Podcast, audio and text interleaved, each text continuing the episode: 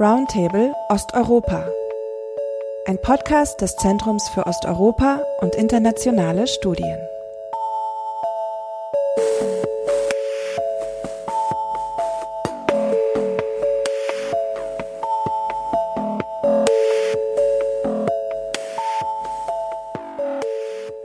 Hello, everybody. I'm glad to welcome you to our Roundtable Eastern Europe, the podcast of the Center for Eastern European and International Studies, ZOiS for short.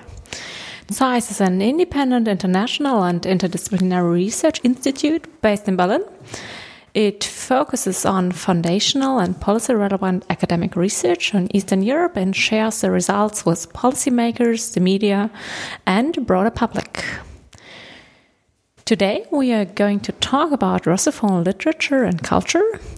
What this means, we will find out in a minute. But first, I would like to introduce my guests to you. I welcome Naomi Caffee from Reed College in Portland, Oregon, where she works as an assistant professor of Russian at the Russian department. Naomi holds a PhD in Slavic languages and literatures from the University of California. Her current project is a book entitled Russophonia Writing the Wide Russian World. It's good to have you here, Naomi.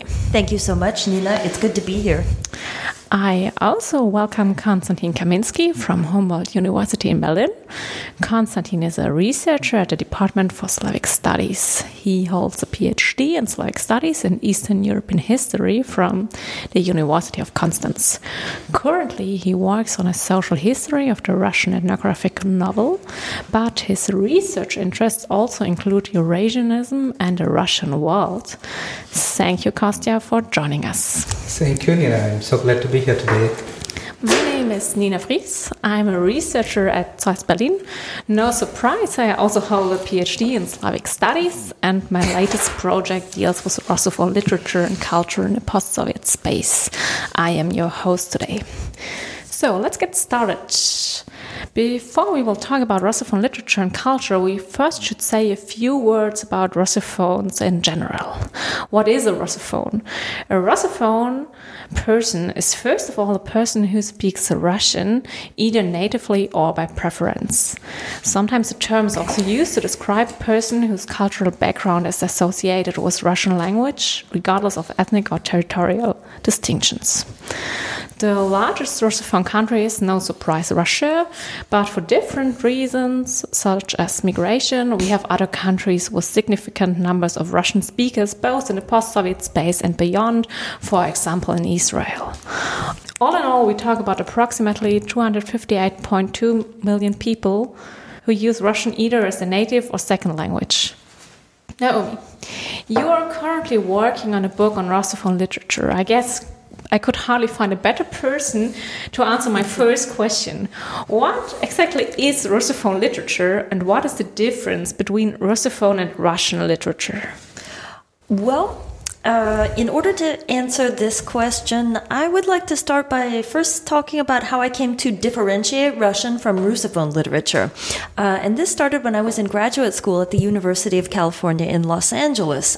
I discovered works of the Kyrgyz writer Chingiz Aitmatov and other writers from the Soviet Union who did not identify themselves as Russian, but who wrote in the Russian language about various topics and experiences that didn't necessarily have a straightforward relationship to a Russian ethnic or national identity.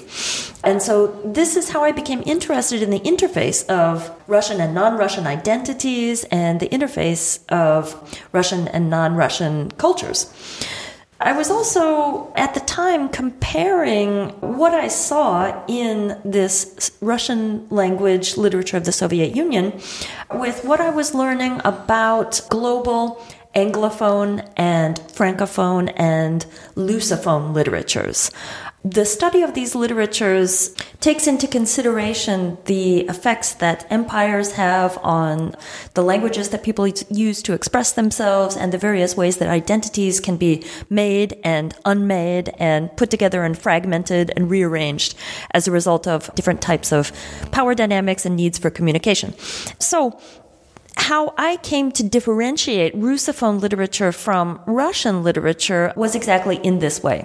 Russophone literature is a useful designation a useful framework for us to approach literature that's written in the Russian language. And this is a vast literary field. There's many people who are residents of many different countries around the world who write in the Russian language, but have varying degrees of distance from an ethnic or national Russian identity. And so this is where I would begin to approach the difference, but of course it's it's very complicated when we think about the history of what a Russian ethnic or national identity is to begin with. It's something that emerged out of diversity. And even the most classic canonical Russian writers, those writers who are responsible for Russian literature with a capital R, are themselves sometimes not fully Russian or are associated with multiple identities in addition to Russian. And I'm thinking here about uh, Nikolai Gogol, who's uh, famously writing in between Russian and Ukrainian identities. But there are many other such examples. And so the question about why this is a promising research field, I think at this moment, transnational literature is becoming more visible just as issues of migration and issues of multiculturalism become more and more relevant all the time due to globalization and a lot of other interesting geopolitical situations that we find ourselves in these days. And a lot of the research in comparative literature dealing with global Anglophone or Francophone or Lusophone literature also points in this direction. This is what's known as the transnational turn in literary studies. And so I think the the kind of research that I do and the kind of research that you, Nina, and Konstantin also do can contribute in a very meaningful way to discourses that are already going on about transnational literary traditions and hybrid identities and the otherwise complicated ways that um, our lives no longer really correspond to lines on the map that were drawn in the 19th and 20th centuries. Yeah, sure. Naomi, could you give us some examples for contemporary Russophone authors? Mm -hmm. Because you already mentioned yes. Gogol, but yes. it was quite a time ago that uh, he wrote. Yeah. Uh, so, as I mentioned before, uh, the author that got me started thinking about all of these questions was the Kyrgyz writer Chingiz Aitmatov, who I understand is actually quite popular in Germany and has been translated into, Germ- into German and is widely read and even uh, lived until the end of his life in Germany. But in addition to writers of his generation, and these writers include the Kazakh writer Olzhas Suleimanov, the indigenous writer from the Russian far north, Yuri Rytkheu, uh, the Abkhazian writer Fazil Iskander, the Azerbaijani writer Chingiz Huseynov. These are what I understand to be kind of a fundamental step forward that happened in Russophone literature, and this is in the late Soviet era. And their works represent a real flourishing of this tendency which was encouraged by the Soviet government's literary apparatus. And then the situation grows in complexity and it becomes much more interesting after the Soviet Union falls apart because identities come to be rearranged in different ways. And so some of the authors that I focus on include the Tashkent School of Poetry and the Fergana School of Poetry. Both of these schools have their origins in late Soviet and then post Soviet Uzbekistan.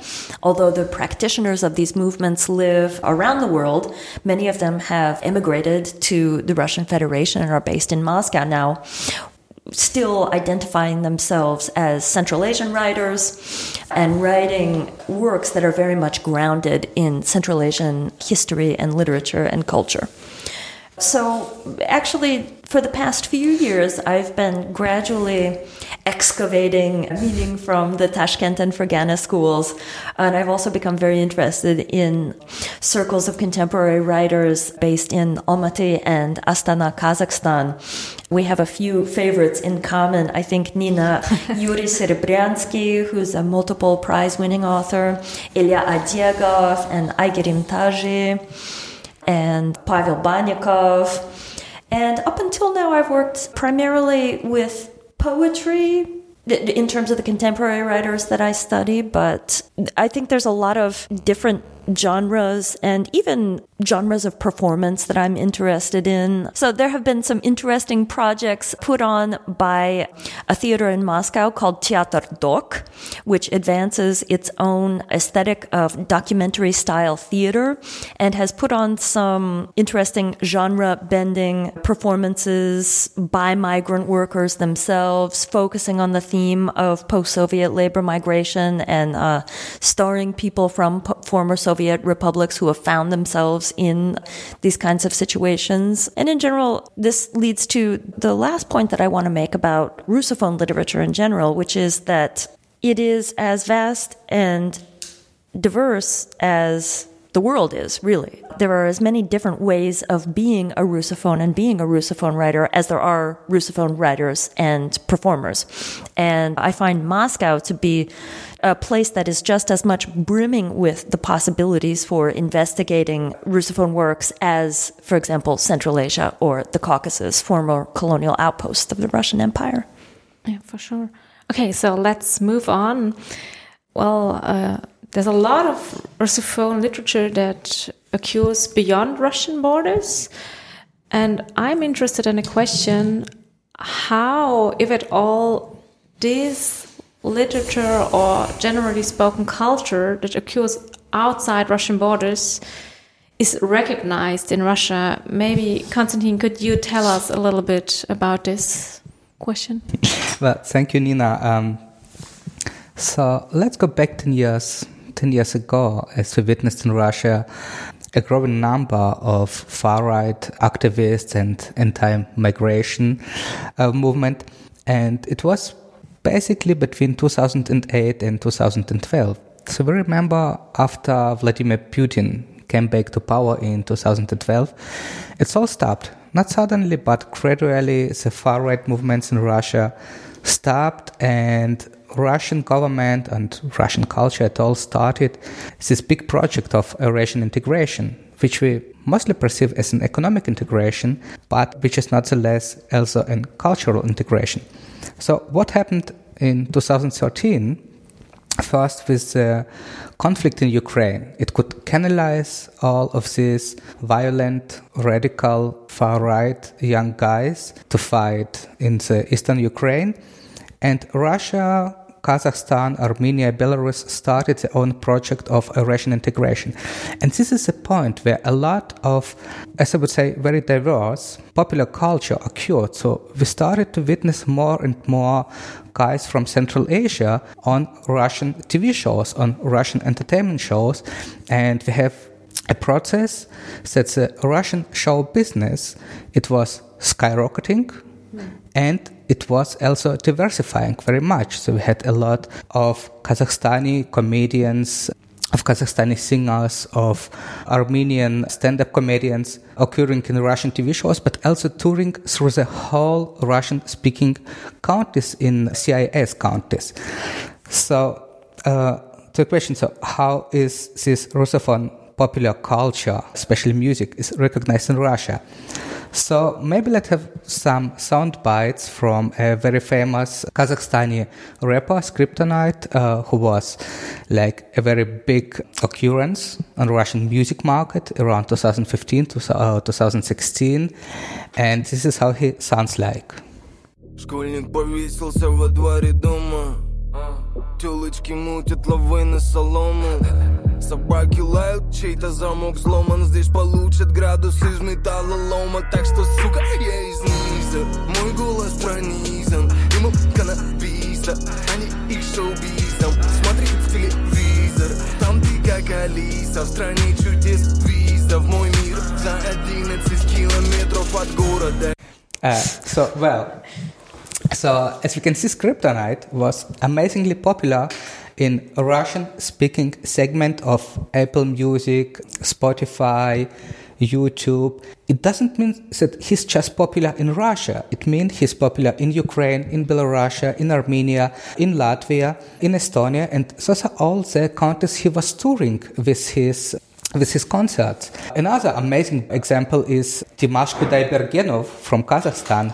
He was actually discovered on a Chinese talent show, Singer 2017, and he made his career very, very quickly. So he's singing in 12 different languages, of course, his native language, Kazakh, as well as in Russian, Mandarin, English, French, Ukrainian, Italian, Turkish, Serbian, German, and Spanish. So, and he has, of course, a very amazing soprano voice. Только я знаю, как после меня станут ветра голов.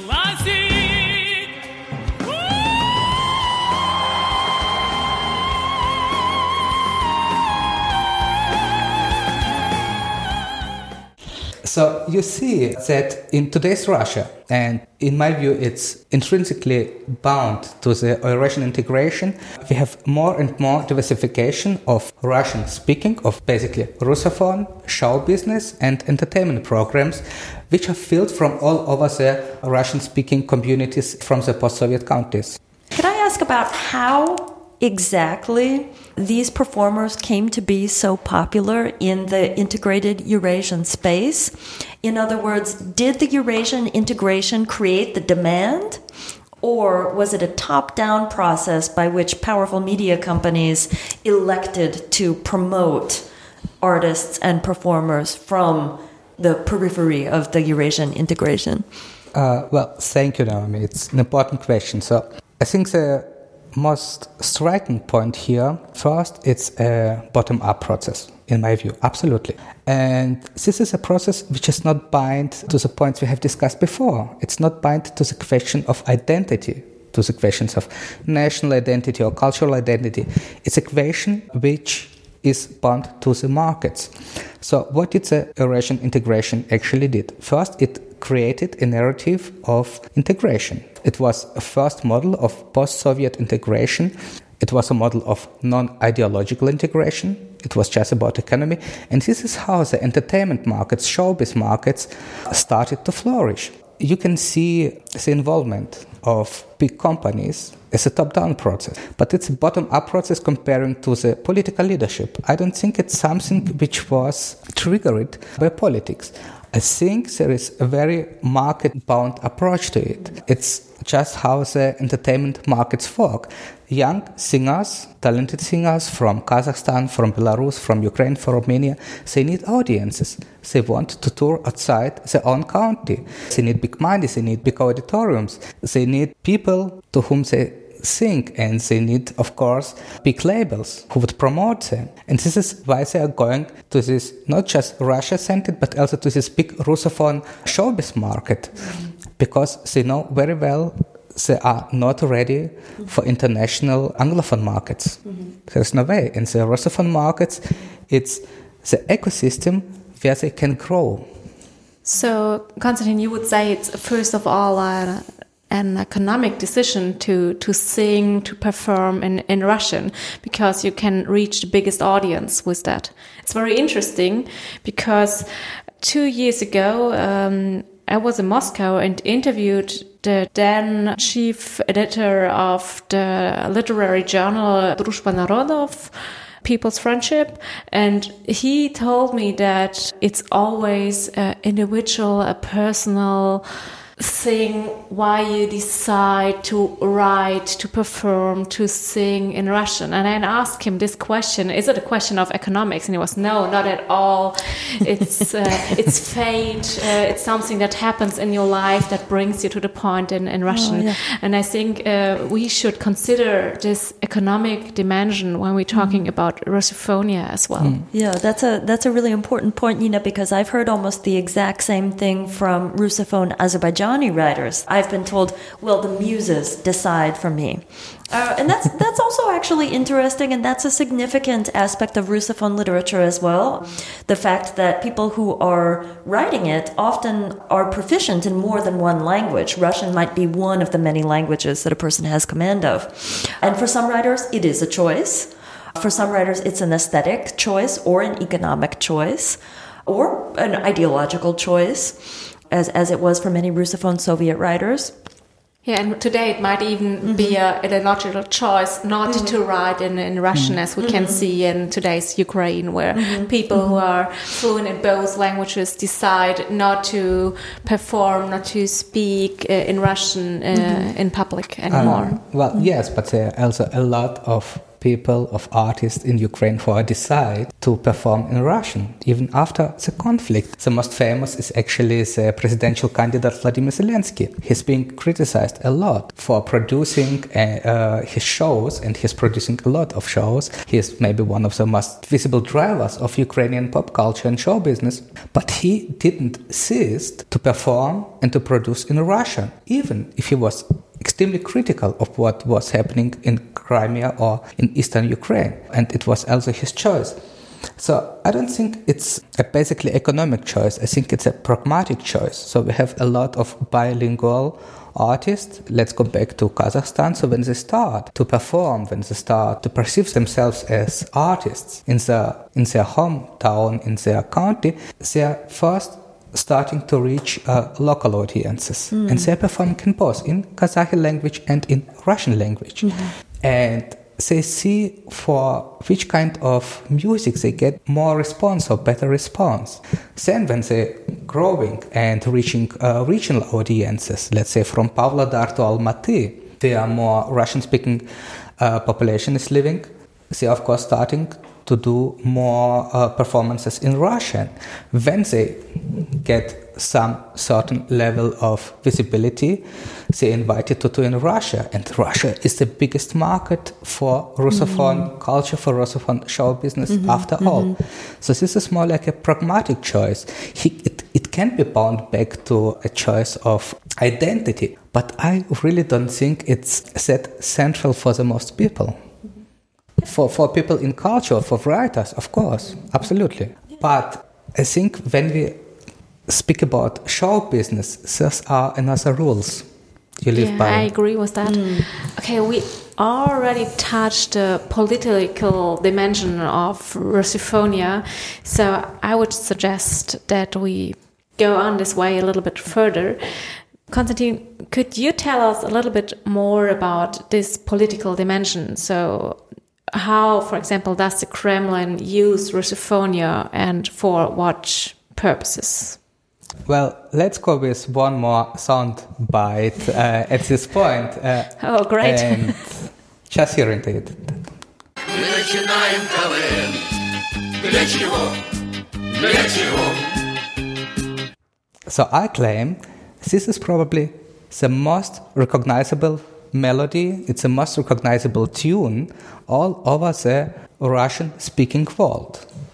Meaning in Russia, in Ukraine, in Kazakhstan, but also in US, in Israel. Because look, at some point the Soviet anthem or the international ceased to exist in the mental perception of people.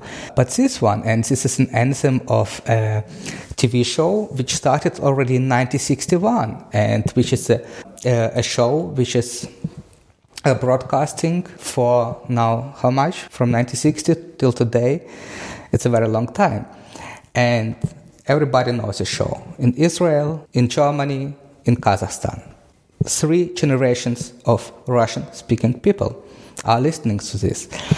And of course kremlin is very very aware that the russian popular culture is the most valuable the most powerful tool not just for political communication, but also as a tool for soft power and public diplomacy. And I think the But uh, can you say how do they support shows like this?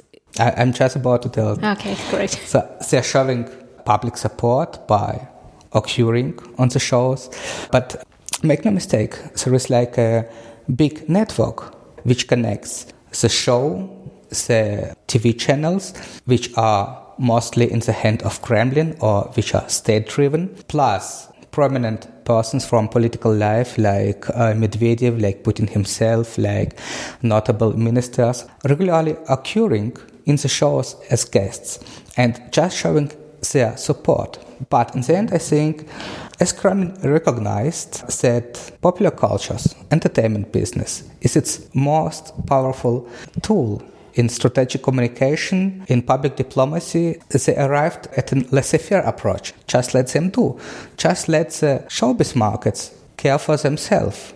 So, what we can do, what Kremlin or Russian administration actually does is creating a framework for Russian popular culture to let them grow to let them grow in innovations. So, and uh, what we have experienced in just last 10 years, it's not longer than 10 years, that the Russian popular culture skyrocketed by adapting Western TV shows formats and adapting them for the Russian speaking or Russophone markets.